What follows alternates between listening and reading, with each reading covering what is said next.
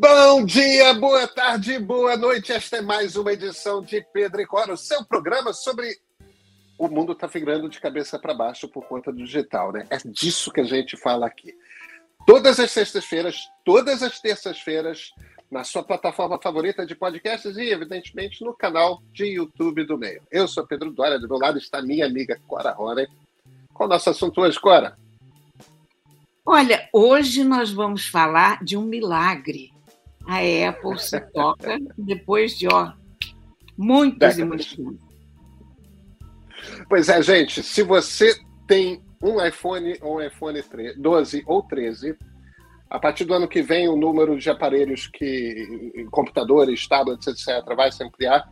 Você vai poder comprar peças originais da Apple e mandar trocar na birótica da esquina pagando, evidentemente, muito menos do que consertar na autorizada. O direito de consertar está estabelecido. Agora é tudo festa. Vem com a gente que a gente conta essa história.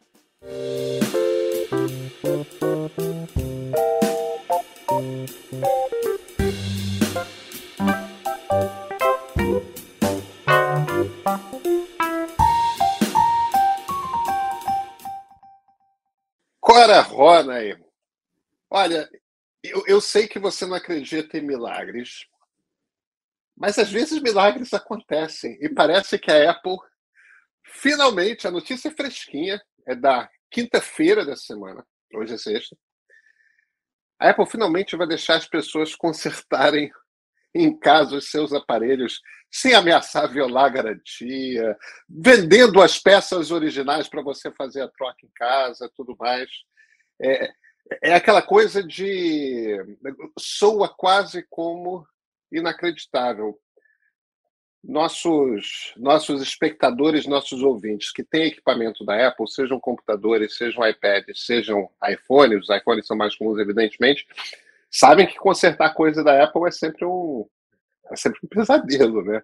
Porque você tem que levar numa autorizada, as autorizadas são caríssimas, muitas vezes, para certos concertos, você começa a entrar numas de será que vale a pena? Meu celular já está com três anos de idade. Melhor trocar logo e, e, e, comprar um novo, porque vai acabar dando outro problema depois, tal, então troca. Pois é. É, e, e, o motivo é sempre esse, né? É aquela, sempre aquele pesadelo, é sempre aquela ameaça. Você vai violar sua garantia, você não pode mexer no seu aparelho, você não pode levar em qualquer lugar para consertar. Bem, por enquanto, é só com iPhone 12 e iPhone 13. As peças que vão ser vendidas vão ser câmera, tela, o vidro da tela, né? E bateria. E vem um kitzinho, você compra na Apple, é muito mais barato do que mandar consertar.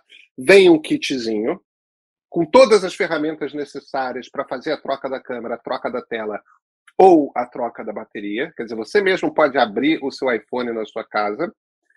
Se você quiser levar na birótica da esquina, porque você tem medo de abrir o celular tudo mais, também pode não viola garantia, as peças são originais, está tá, tá podendo tudo. Ao longo do ano de 2022, outros aparelhos e outras peças serão incluídas nesse programa da Apple. E, por enquanto, começa só nos Estados Unidos, mas aos poucos vai se espalhando para outros países. Eu imagino que, por conta do tamanho do mercado brasileiro, o Brasil vai ser um dos primeiros países a ter esse tipo de acesso. Cora, você acompanha a Apple tanto tempo quanto eu. Demorou para eles deixarem isso, hein? Olha, os nossos ouvintes não estão percebendo. Mas quem está nos vendo pelo YouTube percebe o meu sorriso irônico de usuária de PC. Porque eu acho que a Apple está 30 anos atrasada, 40 anos atrasada nessa brincadeira. Uh, um dos baratos de usar computador, no final dos anos 80, começo dos anos 90, era justamente que você não tinha quem consertasse. E você tinha que se virar sozinho. Então, isso foi uma aula de, sei lá, de chave de fenda, de jumper, de, de automática, um bootcamp. gigantesco para todos os usuários de informática daquela época. Eu me lembro ainda quando eu instalei o meu primeiro disco rígido, eu já contei isso aqui uma vez. Eu nunca tive nenhuma aula de nada e, e não tinha nenhum pendor para concertos e reparos, nunca consertei nada. Quer dizer, consertei algumas tomadas, tudo bem, mas nunca fui aquela pessoa de desmontar coisas e, e sair consertando as coisas de casa. Então, quando eu peguei esse troço, que era caríssimo naquela época, resolvi instalar no meu computador, porque o amigo que tinha se disposto a fazer isso toda semana tinha um problema, tinha alguma coisa, tinha que viajar, tinha que isso, tinha que aquilo. E aí eu digo, não é possível. Se as pessoas conseguem fazer isso em outros cantos do mundo, eu também vou conseguir. Pronto. E aí eu peguei, botei números em todas as peças, enfim. Foi uma operação de guerra, levei cinco horas e consegui e não estraguei o computador. Portanto, esse negócio da época que as pessoas estragariam, que isso era tudo uma balela. Porque se eu era é. capaz de, de botar um disco rígido numa máquina, qualquer pessoa é capaz de botar um disco rígido numa máquina. É, e, e, hoje em dia você abre o YouTube e tem um vídeo de alguém te ensinando com sotaque indiano, com não, coisas. Na Índia. 30, 30 sotaques diferentes para você, como você conserta o que você quiser. Tem um vídeo no YouTube ensinando. A coisa da Índia é maravilhosa, porque na Índia você vai. Eu estava precisando de uma loja de telefone em Nova Delhi. Não um problema no meu no meu celular. Na época eu nem sei o que, que era, se era, ainda era Nokia, ou já era, não me lembro mais o que, que eu estava usando. Eu sei que ah, a loja fica ali no mercado. O conceito de loja na Índia é muito vago. O nosso conceito de loja é uma loja, né? um estabelecimento comercial. Uma loja na Índia é uma banquinha no meio da rua. Então tinha um sujeito que dividia um espaço micrométrico de um e-mail por um e-mail com um vendedor de suéteres, e suéteres, você sabe que ocupam um certo espaço, então estava lá aquele sujeito com aquela banquinha com, com umas chaves de fenda. Eu digo, gente, esse cara vai abrir meu celular? Eu, fiquei, eu confesso para você que fiquei um pouco preocupada, mas entreguei, eu sou uma pessoa de fé, entreguei o meu celular para ele. Rapaz, em um segundo, e ele falando com aquele sotaque indiano maravilhoso, resolvido o problema, assim. Pois é, porque essas coisas são consertáveis, né, Clara? O, a, a história é interessante de como que pegou todo mundo de surpresa essa iniciativa da Apple. Existe um fundo de investimento, existem vários fundos de investimento nos Estados Unidos, já começam a ter alguns no Brasil também, que são os fundos verdes, né? É, esse fundo, em particular, é um fundo que existe desde os anos 90, chamado Green Capital, é, e, e, e, o que o Green Capital fez foi: eles compraram ações da Apple. Esse fundo tem um compromisso com seus investidores. Eles pegam dinheiro e vão investir esse dinheiro. E o compromisso é o seguinte: todos os investimentos que eles fazem são para o bem do planeta. É, de alguma forma, é, é, é tudo é, sustent... É, tudo é por sustentabilidade, tudo é por combate a, a mudanças climáticas, tudo tá. E é fundo para investir e fazer dinheiro, tá? Você bota o seu dinheiro lá para fazer o dinheiro render. Então, o que eles fizeram foi o seguinte: eles compraram uma pancada de ações da Apple, entraram na SEC, que é a Securities and Exchange Commission, que é a reguladora do mercado de capitais nos Estados Unidos, e, como acionistas da Apple, fizeram um requerimento que é o seguinte: pediram para a SEC que interviesse junto à Apple para obrigar a Apple a explicar num relatório qual seria o impacto econômico nos números da empresa de ela autorizar que os seus clientes consertassem os próprios aparelhos. A Apple estava brigando. Isso é uma coisa tipo de regulador mesmo, sabe? Aquela turma que sabe operar pela burocracia. Como eram acionistas, eles tinham direito a esse tipo de informação. É uma empresa de capital aberto. Então a SEC estava processando, a Apple disse, pediu para a SEC dispensar o troço. No início agora de novembro, sem ter a ver com isso, a SEC soltou uma, uma regulamentação nova, uma regra nova, dizendo que nas suas decisões futuras, todas as decisões a partir do início de novembro, ela passaria a levar mais em consideração o impacto social de cada uma das suas decisões. Aparentemente, quando a Apple viu essa, esse compromisso novo da SEC, bateu uma coisa ali do a gente vai perder essa briga. Claro. Então, nessa, a Apple decidiu se antecipar e fazer a coisa nos termos dela, Apple, do que esperar o regulador entrar e dizer: opa, peraí. Agora, em paralelo, o, o, o presidente americano Joe Biden pediu aos ministérios é, é responsáveis por isso, que é mais de um, uma opinião técnica, um parecer técnico a respeito do conceito do direito ao conserto. Né? O, o direito ao conserto é um debate que está começando a existir nos Estados Unidos, porque a Apple é famosa por isso, mas a Apple não é a única empresa de tecnologia que dificulta para os seus usuários o conserto. E os aparelhos tecnológicos mais sofisticados são aparelhos cada vez mais colados, com cada vez menos parafusos, portanto, exigem cada vez ferramentas mais sofisticadas para abrir. É, é, tem, tem, tem, tem várias dificuldades que começam a aparecer no mundo da tecnologia. As empresas usam como argumento não deixar consertar na loja na Berótica da esquina porque alguém pode entrar e acessar os seus dados e você pode danificar o seu aparelho. Então, para manter a garantia, você deve fazer sempre numa autorizada, tudo mais. Mas o problema é o seguinte: como elas dão autorização para um número muito pequeno de empresas, o que acontece é tem pouca empresa consertando com autorização para manutenção da garantia. Portanto, o preço do conserto vai lá em cima e é claro que você acaba fazendo com que esse aparelho seja um aparelho mais descartável.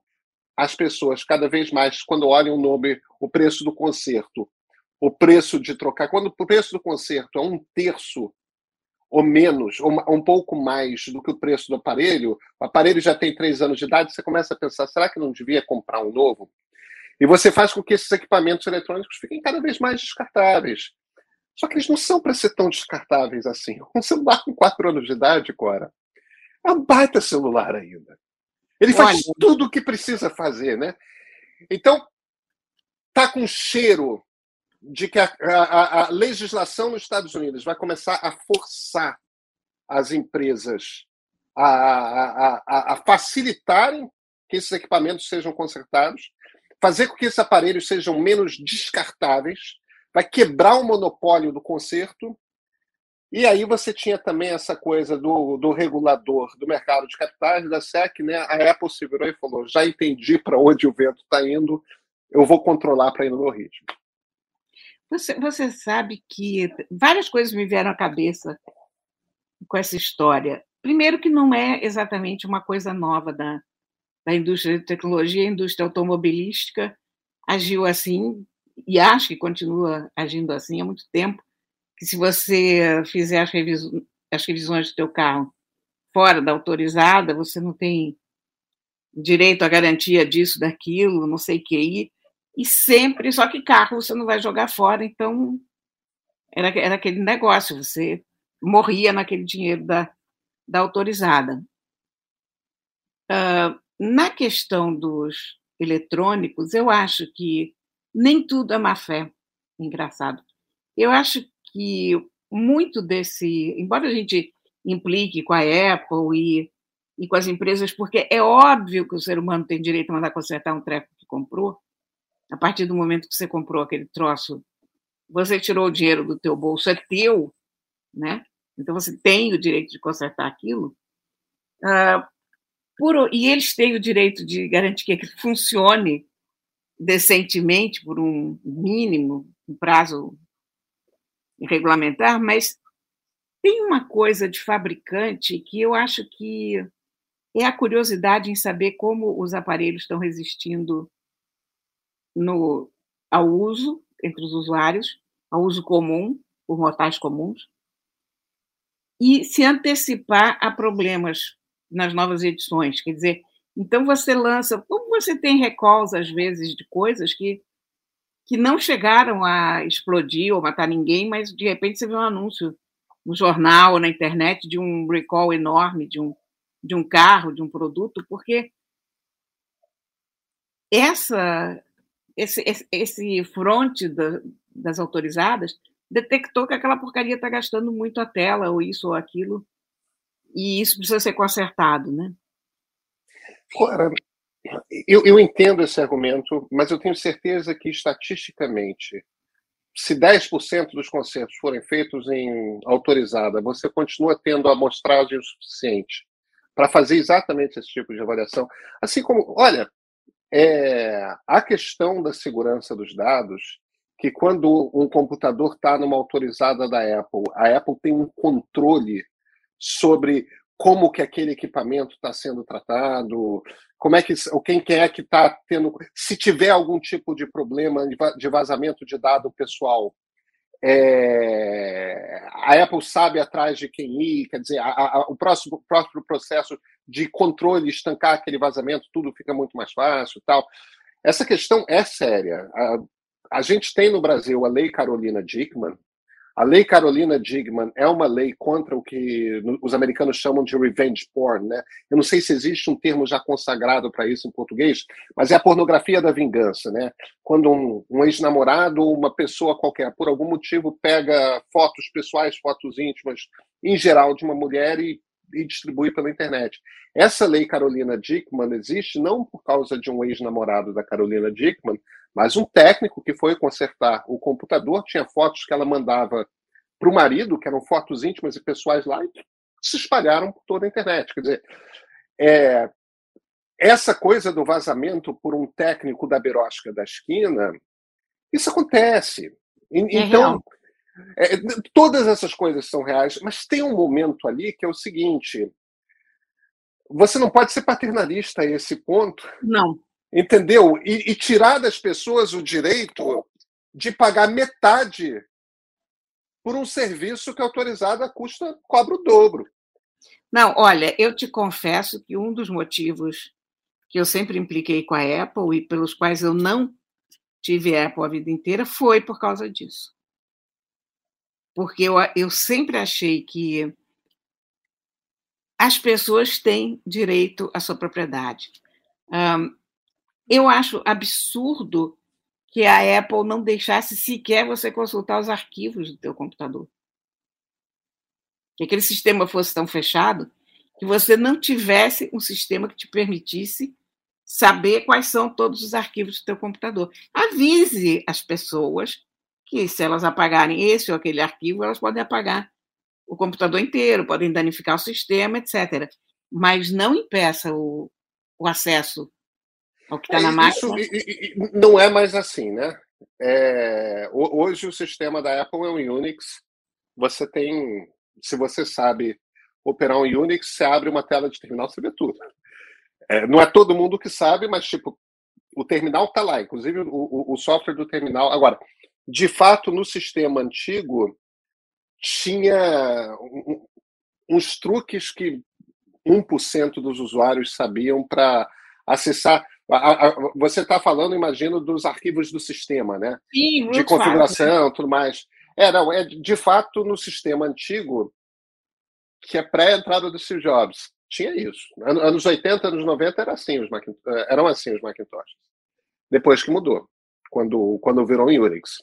Olha, eu, eu, o meu primeiro iPhone, a coisa que mais me deu trabalho na vida, assim, de de bacalhau, né, que a gente chamava os problemas de tecnologia, de gambiarra, foi fazer o jailbreaking do meu iPhone.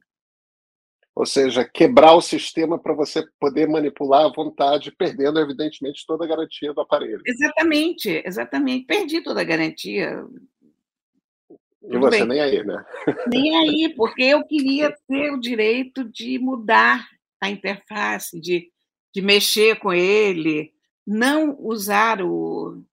Como é que se chamava aquele. Gente, tinha um aplicativo, na época a gente chamava de programa, iTunes. Você tinha que usar o iTunes para tudo. Eu queria, ouvir música. Eu queria fazer transferência em bloco das músicas que eu tinha. Sabe? Batch files, que você pegava. Que hoje é muito fácil em qualquer computador, né? Um pouquinho mais complicado, mas enfim. Mas você transferia em blocos, transferia pastas. O iTunes não permitia nada disso. O iTunes é. mal permitia que você escolhesse o disco rígido com que você estava trabalhando, enfim. Eu me irritei muito com, com essa, essa idiotização do usuário que, que a Apple fazia. Me ofendia pessoalmente. Quando uma empresa. É, você é uma, você é uma libertária agora, Roda. Não, você é uma é libertária. Mas, repara, é uma ofensa pessoal. Eu entendo. é, é, é paternalista, né? É, não te dá liberdade de escolher como você vai usar o teu sistema, o que, que você vai fazer com os teus arquivos, ela está te chamando de imbecil. Eu ficava muito indignada, fico. Você vê que quando eu falo sobre isso, don't get me started, né? Eu fico desesperada. Clara, eu sei o seguinte: essa movimentação da Apple é uma movimentação importante porque quando uma empresa que fez disso uma das suas principais bandeiras durante décadas, de repente entra numas de entendi que o vento virou, vou começar a vender as peças, a pessoa vai poder consertar em casa ou na birótica da esquina com peças originais que eu vou vender ao mesmo preço que eu vendo para concessionária, para autorizada. Isso quer dizer que o mercado todo vai nessa direção o direito de consertar está estabelecido a partir de agora. É, é uma mudança radical, Clara, não só para a Apple, para o mercado em geral de tecnologia. De verdade é. E já não era sem tempo. E já não era sem tempo. Nos vemos na terça-feira, Clara? Sim, senhor. Então nos vemos na terça.